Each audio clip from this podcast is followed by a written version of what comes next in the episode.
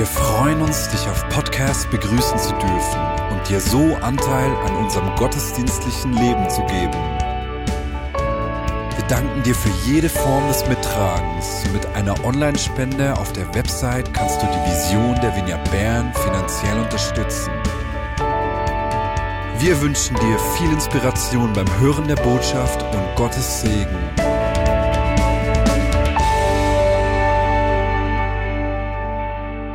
Ja, ich freue mich, heute euch predigen, zu euch predigen zu dürfen.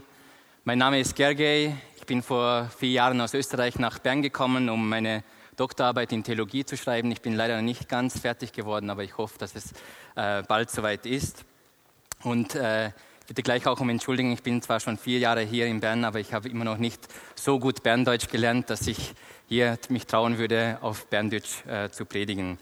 Deshalb seht mir das bitte nach. Ich werde weiterhin auch in Hochdeutsch noch predigen. Ja, wir feiern heute den zweiten Advent. Und ich denke, die Adventszeit ist eine Zeit der Sehnsucht und eine Zeit des gespannten Wartens auf ein großes Ereignis hin, nämlich auf Weihnachten. Und an und für sich ist es ja eine, sollte es eine freudvolle Zeit sein. Ich persönlich mag zum Beispiel sehr gerne in der Adventszeit die Adventslieder, wenn ich mal die Gelegenheit habe, diese zu singen. Oder ich mag gerne einfach die adventliche Stimmung, Kerzen anzünden oder Glühwein trinken auf den Weihnachtsmärkten.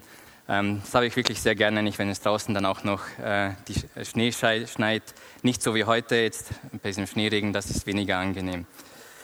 Ja, aber es sollte eine Zeit der Freude sein, aber häufig ist es bei uns aber doch nicht so. Und vielleicht hast du eher die Hoffnung, dass diese Zeit bald vorübergeht, denn für dich ist es eine Zeit von Stress und von viel Arbeit und die ganze, diese ganze Vorbereitung auf Weihnachten hin, ja, es stresst dich einfach nur und ähm, behagt dir gar nicht.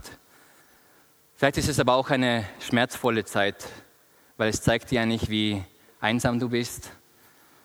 Es sollte ein Familienfest sein, aber in der Familie läuft es nicht gut, der Familiensegen steht schief. Es kann eigentlich auch eine schwierige Zeit sein für dich. Und ich denke, in der Advents- und Weihnachtszeit kommen unsere Sehnsüchte nach Geborgenheit, nach Heimat. All diese Sehnsüchte kommen irgendwie hervor und mit, damit auch all unsere Abgründe, auch all, all, unsere Schmerzen, all das, was irgendwie, wo wir zu kurz gekommen sind oder wo, wo es uns nicht so gut geht. Und ich denke, deshalb ist diese Zeit wirklich eine sehr intensive Zeit im Positiven als auch im Negativen. Doch was feiern wir eigentlich beim Advent? Advent kommt vom lateinischen Wort Adventus und bedeutet die Ankunft eines Herrschers in einer Stadt. Die Stadt versammelte sich vor den Toren der Stadt, um den König oder den Kaiser würdevoll zu empfangen. Und das war meistens ein freudiges Ereignis, weil die Ankunft eines Herrschers meistens mit einer Amnestie für die Gefangenen verbunden war oder mit Steuererleichterungen. Deshalb hat man in der alten Kirche dieses freudige Ereignis des Advents übertragen auf das Kommen Jesu Christi. Und zwar in der doppelten Bedeutung. Einerseits eine Wartezeit auf das Kommen Christi zu Weihnachten, als er gekommen ist in Niedrigkeit und in Demut. Andererseits aber auch auf das zweite Kommen Jesu Christi, wenn er wieder kommt in Herrlichkeit, um das Reich Gottes aufzubauen, zu errichten und zu vollenden. Es ist aber nicht einfach nur eine Zeit des passiven Abwartens gewesen, wo man sagt, gut, wir verschränken uns die Hände und wir warten, bis Weihnachten kommt, sondern es war eine Zeit der intensiven Vorbereitung mit viel Fasten und Gebet. Es war, Adventszeit war eigentlich eine Zeit des Fastens und Gebets und nicht eine Zeit, wo man Weihnachtsgeschenke eingekauft hat und wo man sich selber Stress gemacht hat. Man strebte dieser kommenden Zeit, man strebte diesem Weihnachten regelrecht entgegen. Man richtete sich in Gedanken, Worten und Taten auf dieses Kommen Christi zu Weihnachten aus und auch auf das Kommen Christi in seiner Herrlichkeit. Und von dieser Entgegenstreben, von diesem Entgegenkommen eigentlich gegen dieses sehnsuchtsvolle Warten auf das Kommen Jesu Christi, darüber möchte ich äh, mit euch eine Geschichte aus dem Matthäusevangelium lesen, nämlich aus dem Kapitel 2, die Verse 1 bis 12. Es ist die bekannte Geschichte von den Weisen aus dem Morgenland, eine Geschichte, die die Menschen immer schon fasziniert hat und die Fantasiekraft der Menschen angeregt hatte. Ich lese. Jesus wurde zur Zeit des Königs Herodes in Bethlehem, einer Stadt in Judäa, geboren. Bald darauf kamen Sterndeuter aus einem Land im Osten nach Jerusalem. Wo ist der König der Juden, der kürzlich geboren wurde? fragten sie. Wir haben seinen Stern aufgehen sehen und sind gekommen, um ihm Ehre zu erweisen. Als König Herodes das hörte, erschrak er und mit ihm ganz Jerusalem. Er rief alle führenden Priester und alle Schriftgelehrten des jüdischen Volkes zusammen und erkundigte sich bei ihnen, wo der Messias geboren werden sollte. In Bethlehem in Judäa, antworteten sie. Denn so ist es in der Schrift durch den Propheten vorausgesagt. Und du, Bethlehem im Land Juda, du bist keineswegs die unbedeutendste unter den Städten Judas. Denn aus dir wird ein Fürst hervorgehen, der mein Volk Israel führen wird, wie ein Hirte seine Herde. Da rief Herodes die Sterndeuter heimlich zu sich und ließ sich von ihnen den genauen Zeitpunkt angeben, an dem der Stern zum ersten Mal erschienen war. Daraufhin schickte er sie nach Bethlehem. Geht und erkundigt euch genau nach dem Kind, sagte er, und gebt mir Bescheid, sobald ihr es gefunden habt. Dann kann auch ich hingehen und ihm Ehre erweisen. Mit diesen Anweisungen des Königs machten sie sich auf den Weg, und der Stern, den sie hatten aufgehen sehen, zog vor ihnen her bis er schließlich über dem Ort stehen blieb, wo das Kind war. Als sie den Stern sahen, waren sie überglücklich. Sie gingen in das Haus und fanden dort das Kind und seine Mutter Maria. Da warfen sie sich vor ihm nieder und erwiesen ihm Ehre. Dann holten sie die Schätze hervor, die sie mitgebracht hatten, und gaben sie ihm Gold, Weihrauch und Myrrhe. In einem Traum erhielten sie daraufhin die Weisung, nicht zu Herodes zurückzukehren, Deshalb reisten sie auf einem anderen Weg wieder in ihr Land. Die Geschichte erzählt den Aufbruch der Völker zum Heil Gottes, zum Kommen Gottes. Und ich denke, sie brachen nur auf, weil sie tief drinnen eine Sehnsucht in ihren Herzen hatten und dieser Sehnsucht gefolgt sind. Was waren das für Leute, diese Sterndeuter aus dem Osten? Im Griechischen heißt es, Sie waren sogenannte Magoi, also Magier. Sie gehörten der persischen Priesterkaste an und waren aus heutiger Sicht so eine Mischung aus Priestern, Weisheitslehrern, Ärzten, Astronomen und Astrologen. Wirklich die gebildete Elite der damaligen Zeit. Und diese Magier hatten allgemein ein hohes Ansehen und ihre Weisheit war in der Antike weit verbreitet und weit gesucht. Und ihre vornehme Beschäftigung war die Beobachtung der Sterne. Denn die Babylonier und Perser haben es in der Kunst der Astronomie und der Astrologie sehr weit gebracht. Mit der Beobachtung der Sterne wollten sie Einblick in das Schicksal gewinnen. Denn ähnlich wie heute die Astrologen glaubten sie, dass die himmlischen Gestirne Einfluss auf das Leben hier auf Erden hat. Ich denke, der Sternenhimmel hat immer schon eine große Faszinationskraft auf die Menschen ausgeübt. Wer mal in einer klaren Sommernacht fernab der städtischen Zivilisation den Sternenhimmel angeschaut hat, der weiß, wovon die Rede ist. Leider sieht man das ja in den Städten heutzutage nicht mehr so gut aufgrund der Lichtverschmutzung. Doch das Gefühl der Faszination und der Ehrfurcht bleibt angesichts dieser großen Weite des Universums und dieser Größe der Vielzahl an Sternen. Wer das nicht live erblicken kann, der möge doch auf YouTube Dokumentationen anschauen über die Sterne. Das ist wirklich sehr faszinierend. Das mache ich immer wieder mal sehr gerne. Ja, und ich denke, dass Menschen quer durch alle Zivilisationen, quer durch alle Kulturen und alle Zeiten beim Anblick dieser Sterne immer fasziniert waren und immer von einem heiligen Schauer erfasst gewesen sind. Und dieses Gefühl kennt auch die Bibel. So heißt es etwa im Psalm 8. Herr unser Herrscher, wie herrlich ist dein Name in allen Landen, der du zeigst deine Hoheit am Himmel. Wenn ich sehe die Himmel, deiner Fingerwerk, den Mond und die Sterne, die du bereitet hast, was ist der Mensch, dass du seiner gedenkst, und des Menschenkind, dass du dich seiner annimmst? Ja, was ist schon der Mensch angesichts dieser Größe und Weite des Universums? Ein kleines Staubkörlein. Die Astronomie ist eine der ältesten Wissenschaften der Menschheitsgeschichte. Und am Anfang der menschlichen Zivilisation steht dieser ehrfürchtige Blick nach oben. Und auch am Beginn der abendländischen bzw. der griechischen Philosophie steht genau diese Erfahrung. Ein Mann namens Thales von Milet, er gilt als der erste Philosoph und Astronom unserer abendländischen Geschichte. Von ihm wird eine lustige Geschichte erzählt. Als er nämlich seinen Blick nach oben richtete auf die Sterne, fiel er in einen Brunnen. Und seine Magd, die dabei war und das sah, lachte auf und sagte zu ihm, du kannst nicht sehen, was vor deinen Füßen liegt und du meinst erklären zu können, was oben am Himmel ist? In der Tat, man kann sich mit der Beschäftigung mit allzu hohen Dingen, die unsere Vorstellungskraft übersteigen, sich leicht im Alltag ein wenig verlieren.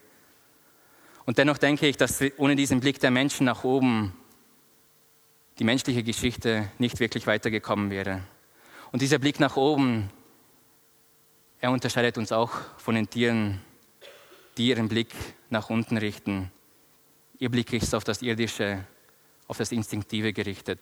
Fressen, schlafen, fortpflanzen, das reicht für die Tiere vollkommen aus. Doch der Mensch kann sich damit irgendwie nicht begnügen. Er hat, seine, er hat die Fähigkeit, seinen Blick nach oben zu richten und die Weite der Welt und ihre Geheimnisse zu entdecken. Diese Fähigkeit des Menschen unterscheidet ihn deutlich von der restlichen Naturwelt. Und ich denke, das ist wirklich auch eine Gabe Gottes, die in den Menschen hineingelegt worden ist. Wir alle streben nach etwas Höherem, nach etwas, das über unser unmittelbares Leben hinausweist und ja, auf etwas Größeres weist. Josef Ratzinger, also Papst Benedikt XVI., hat in seinem Buch Jesus von Nazareth einen spannenden Gedanken entfaltet. Er deutet nämlich die Magier aus Babylon als Repräsentanten der höchsten Künste der Menschheit, nämlich der Religion, der Philosophie, der Naturwissenschaften und was auch sonst immer, was die Menschen auszeichnet an Fähigkeiten und Leistungen. Und zugleich ist damit auch angedeutet, dadurch, dass die Magier sich auf den Weg machten und nach etwas suchten, was bisher für, sie unbekannt war, dass egal wie hochstehend und wertvoll diese menschlichen Weisheiten und Künste auch sind, diese in sich nicht genügen. Denn sie finden erst zu ihrer Bestimmung, wenn sie sich für den Heilsweg Gottes öffnen, wenn sie aufbrechen und nach Gott sich ausstrecken. Denn ist das nicht der Fall, dann, das muss ja auch gesagt werden, denn diese Künste können auch in die Irre führen und dämonisch verzerrt werden. Magier waren zwar in der Antike angesehen, doch sie trieben damit auch Missbrauch. Man warf ihnen zum Teil auch vor, sie seien Scharlatane, die ihre Künste für ihre eigenen Zwecke missbrauchten und damit Profit trieben. So wird auch in der Apostelgeschichte auf der Missionsreise des Paulus in Zypern von einem Magier berichtet, der seinem Missionswirken sich widersetzte, aus zwielichtigen Gründen. So denke ich, dass Religion, Philosophie, Naturwissenschaften, alle unsere menschlichen Leistungen, diese können auch verzerrt werden, wenn sie nicht in den Dienst Gottes gestellt werden und entweder reiner Selbstzweck werden oder sogar in den Dienst eigener Zwecke und Bedürfnisse gestellt werden. Ja, sie kann sogar außerordentlich zerstörerisch wirken, wie uns das 20. Jahrhundert uns reichlich gelehrt hat und eigentlich auch noch das 21. Das Beispiel der Magier aus Babylon ist aber auch tröstlich, denn es zeigt, dass Gott sehr wohl die Künste der Menschheit gebrauchen will. Er ist es ja schließlich, der uns das Streben und Sehnen nach mehr gegeben hat, damit wir uns auf die Suche machen nach dem Höchsten und nach dem Größten, nämlich nach Gott selbst. Und diese menschlichen Weisheiten können immer ein wertvoller Weg sein, auf diesen Weg, diesen Höchsten und Größten zu erkennen und kennenzulernen. Und so frage ich dich auch heute, was ist deine Sehnsucht? Was ist dein Traum? Was könnte diese Sehnsucht sein, die Gott in dein Herz hineingelegt hat? Was hast du schon immer machen wollen? Und das muss gar nicht in erster Linie was Christliches, was Frommes sein, sondern einfach etwas, was du gerne gemacht hast oder noch machst. Oder dich bewegt immer wieder dasselbe Problem und du düftelst nach einer Lösung dieses Problems. Und ständig beschäftigen sich, beschäftigt dich diese Gedanken. Weißt du, dass Gott dir, diese, dass, dass Gott dir solche Gedanken und Träume aufs Herz gelegt hat? Es hat ja etwas Wunderbares, wenn Menschen sich von einer Sache begeistern und faszinieren lassen können. Und Gott ermutigt uns, dieser Faszination und unserer Sehnsüchte nachzugehen, mutig treu zu bleiben. Gott weiß es, wann und wie er sich davon Gebrauch machen will, um dich damit näher zu ihm zu führen oder um andere auch näher zu ihm zu führen. Jetzt denkst du dir vielleicht, ja, ich habe meine Sehnsüchte und Träume schon mal gehabt, aber leider habe ich die nicht wirklich verwirklichen können. Leider hat das nie so richtig geklappt und ich bin überhaupt auch eher schüchtern und nicht so mutig, traue, mir, traue ich nicht aus mir rauszukommen. So möchte ich dir zusprechen, dass Gott sehr wohl genau weiß, eigentlich wann und wie deine Sehnsüchte doch noch zum Tragen kommen können. Und zwar dann, wo du es vielleicht am wenigsten vermutest. Ich denke, es ist auch kein Zufall, dass wir Weihnachten am 24. und 25. Dezember feiern. Man weiß ja nicht genau, wann Christus geboren wurde, aber es hat eine hohe symbolische Kraft, denn diese Zeit, zu dieser Zeit sind die Nächte am längsten.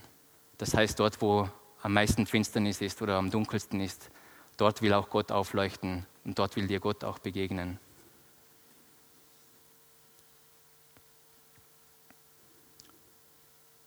Wenn wir unseren Sehnsüchten und Träumen nachgehen wollen, sind wir aber auch angewiesen auf die Leitung des Heiligen Geistes.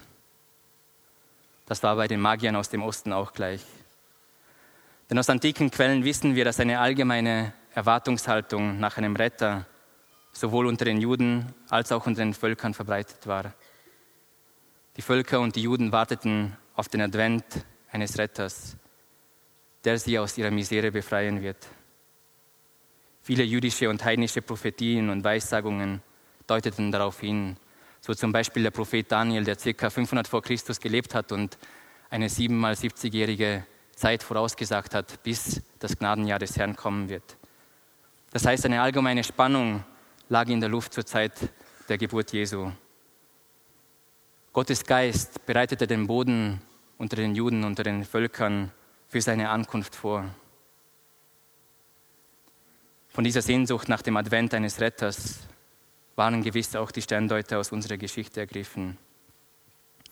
Ihnen musste auch die jüdischen Prophetien bekannt sein, denn es gab ja immer noch Überbleibsel von den Juden, die nach Babylon verschleppt worden sind. Nicht alle kehrten wieder zurück nach Israel.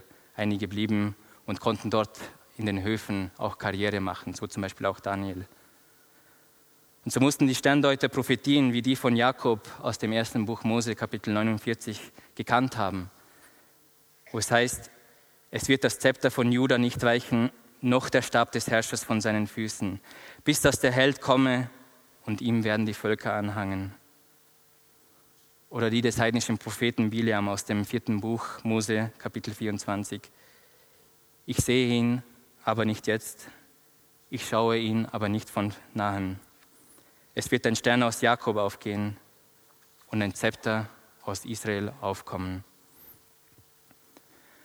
Diese Prophetien mussten ihnen in den Sinn kommen, als sie im Frühjahr 7 vor Christus eine äußerst seltene Sternenkonstellation am Himmel erblickten.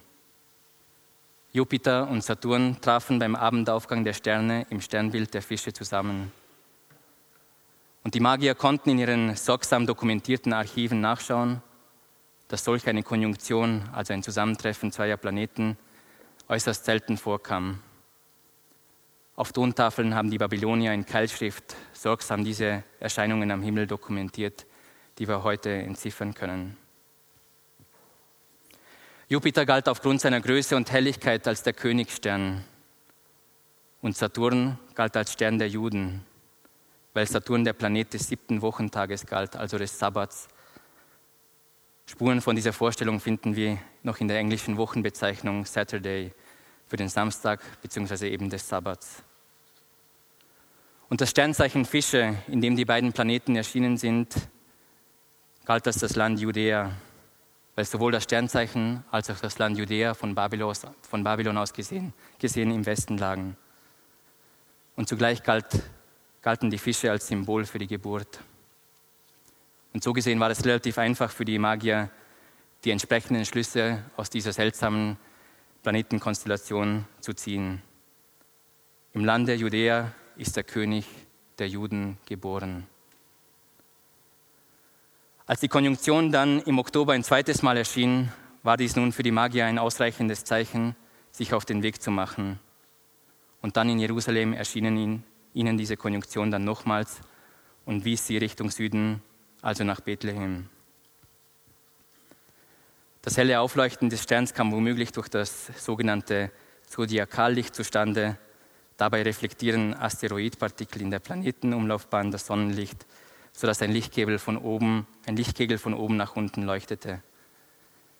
Die Vorstellung, dass der Stern den Magiern den Weg und den Ort erleuchtete, muss also keineswegs eine Fantasiegeschichte sein. Ich muss zugeben, ich habe von all diesen Sachen nicht so viel Ahnung.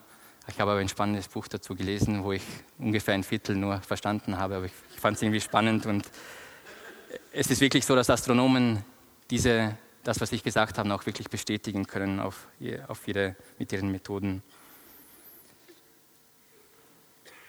Gott machte also auf sich aufmerksam, sodass die Leute ihm haben folgen können. Gottes Geist war am Wirken, denn die Magier hätten allein aus ihren eigenen Künsten nicht zu dem gefunden, auf den sie so sehnlichst gewartet haben. Und neben ihren besonderen astronomischen Fähigkeiten muss man bei den Magiern noch eine Qualität hervorheben, nämlich ihre Offenheit, sich auf etwas Neues einzulassen ihre Offenheit für das Wirken Gottes in der Geschichte. Und so, sie zogen aus ihren Erkenntnissen auch die entsprechenden Konsequenzen und machten sich auf einen langen, weiten Weg. Wie ist es heute? Kann es sein, dass Gott heute auch auf ähnliche Weise wirkt? Dass er seine Botschaften an uns sendet? Frage ist, ob wir auch die richtigen Antennen haben in unseren Herzen, um seine Botschaft empfangen zu können. Denn ich denke, es geht hier mehr um eine Herzenshaltung als um eine intellektuelle Fähigkeit. Vielfach wird heute beklagt, dass Gott heute nicht mehr zu den Menschen spricht. Es ist heute ein Gemeinplatz vom kalten Universum, von der brutalen Natur, von den chaotischen Verhältnissen hier auf Erden zu sprechen. Darin kann Gottes Stimme doch sicherlich nicht gehört werden. Es ist doch nur Platz für Verzweiflung da. Aber haben wir da genau wirklich haben wir da wirklich genau zugehört? Denn ich denke, das Verhalten der Schriftgelehrten und des Herodes zeigt auch, dass die Menschheit gegenüber der Botschaft Gottes auch anders reagieren kann. Die Schriftgelehrten, also die Theologen, ich weiß nicht, wieso die Theologen immer so schlecht wegkommen in den Geschichten, das ist manchmal herausfordernd für mich. Diese Schriftgelehrten Sie kannten ganz genau die, die Prophetien und sie haben sogar die Prophetien auch richtig gedeutet. Sie haben die richtigen Antworten gegeben. Doch sind sie diesem Stern nicht gefolgt wie die Magier. Sie haben sich nicht gefreut auf diese Botschaft. Sie verharren in ihrem Status quo des Altbekannten und lassen sich auf keinerlei den gewöhnlichen Lauf störender Überraschungen ein. Sie verharren in passiver Gleichgültigkeit. Herodes dagegen reagiert mit kalter Berechnung und Aggressivität. Er war bekannt als ein rücksichtsloser Tyrann, der in seiner Paranoia nicht davor zurücksteckte, seine Frauen und seine Kinder zu ermorden zu lassen, wenn er Gefahr witterte, dass jemand seinen Thron streitig machen könnte. Was Wunder also, dass er bei der Nachricht der Magier nicht in Freude, sondern in Furcht und Sorge verfiel. Und kein Wunder, dass er später die Ermordung der neugeborenen Kinder unter zwei Jahren in Bethlehem anordnete. Das Kommen Gottes in diese Welt ist nicht für jedermann eine freudige Nachricht, eine, ein Evangelium. Und auch wir sind davor nicht gefeit, denn auch in uns melden sich die Schriftgelehrten und die Herodesse zu Wort. Manchmal in gleichgültiger Passivität, ja, das haben wir schon tausendmal gehört, diese Prophetien das, das kennen wir schon. Oder auch einer kaltblütigen Ablehnung oder einfach einer allgemeinen Ablehnung. Weil solange Gott irgendwo in der Ferne ist, haben wir kein Problem, wenn er dort oben ist. Aber wenn er zu uns kommt, uns nahen will und unserer einer wird, dann wird es sehr eng. Dann kommt er uns wirklich sehr nah an den Leib gerückt. Und das ist nicht immer leicht, damit so richtig umzugehen. Unsere Sehnsucht bzw. unser Herz entscheidet, welche Stimme in uns die Oberhand gewinnen wird und wem wir folgen sollen, wollen.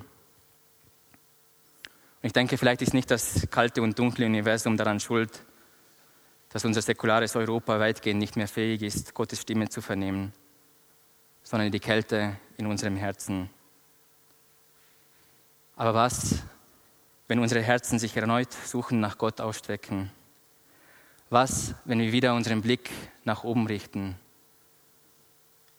unsere Lichter ausschalten und hinausgehen in die, vor die Sterne und Gottes Botschaften vernehmen und uns von ihm faszinieren lassen wollen? Wird uns dann vielleicht nicht das helle Licht am Horizont erscheinen? Wird er nicht einmal die Völker einmal führen und leiten wenn die Sehnsucht groß genug ist unter den Völkern, wird er dann nicht wieder erscheinen, so wie vor 2000 Jahren?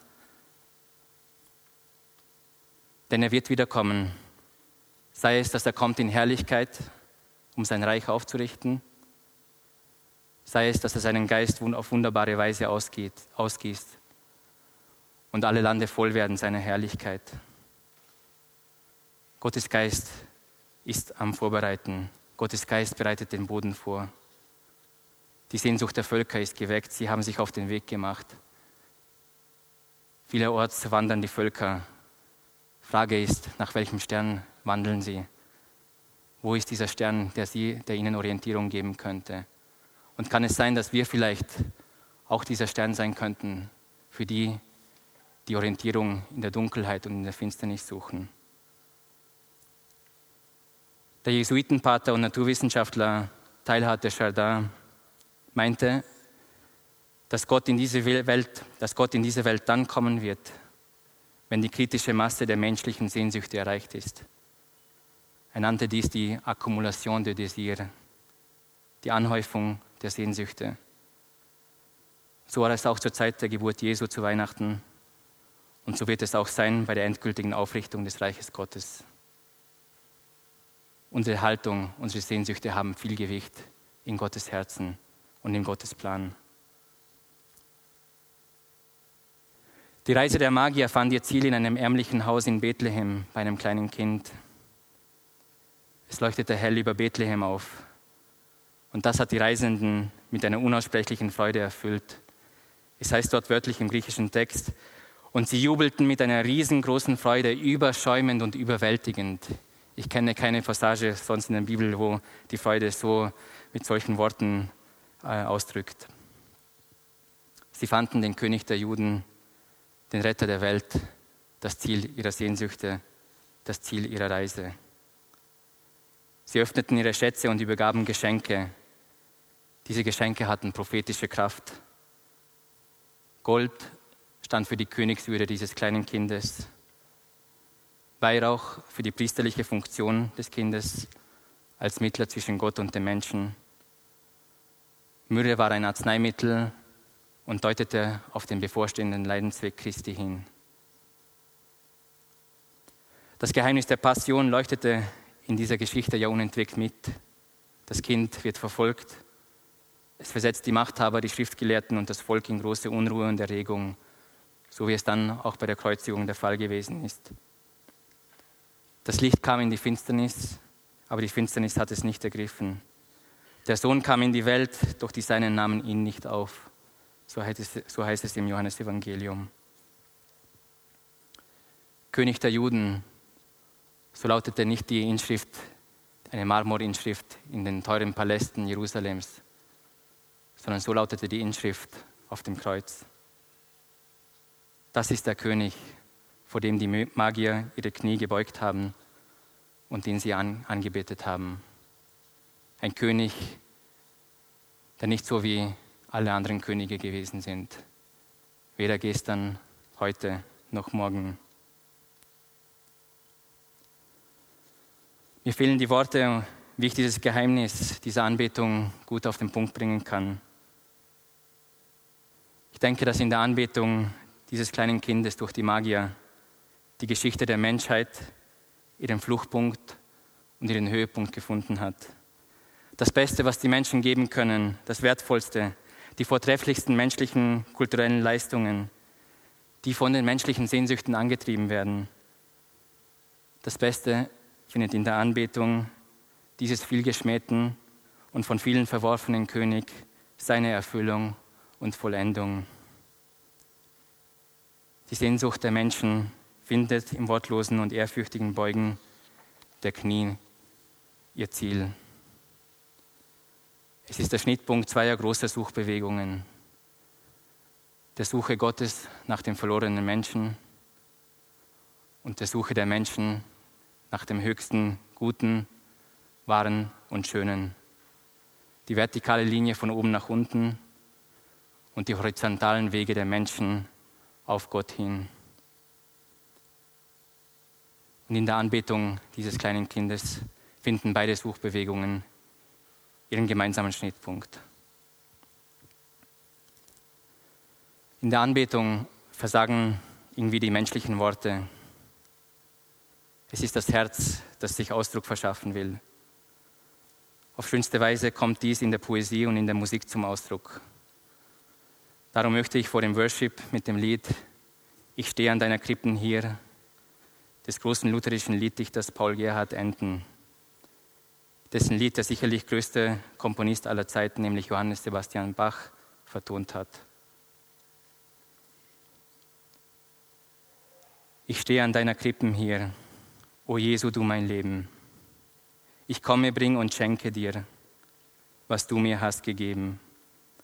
Nimm hin, es ist mein Geist und Sinn, Herz, Seel und Mut, nimm alles hin und lass dir es wohlgefallen.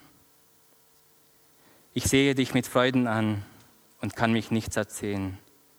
Und weil ich nun nichts weiter kann, bleibe ich anbetend stehen. O dass mein Sinn ein Abgrund wäre und meine Seele ein weites Meer, dass ich dich möchte fassen. Amen.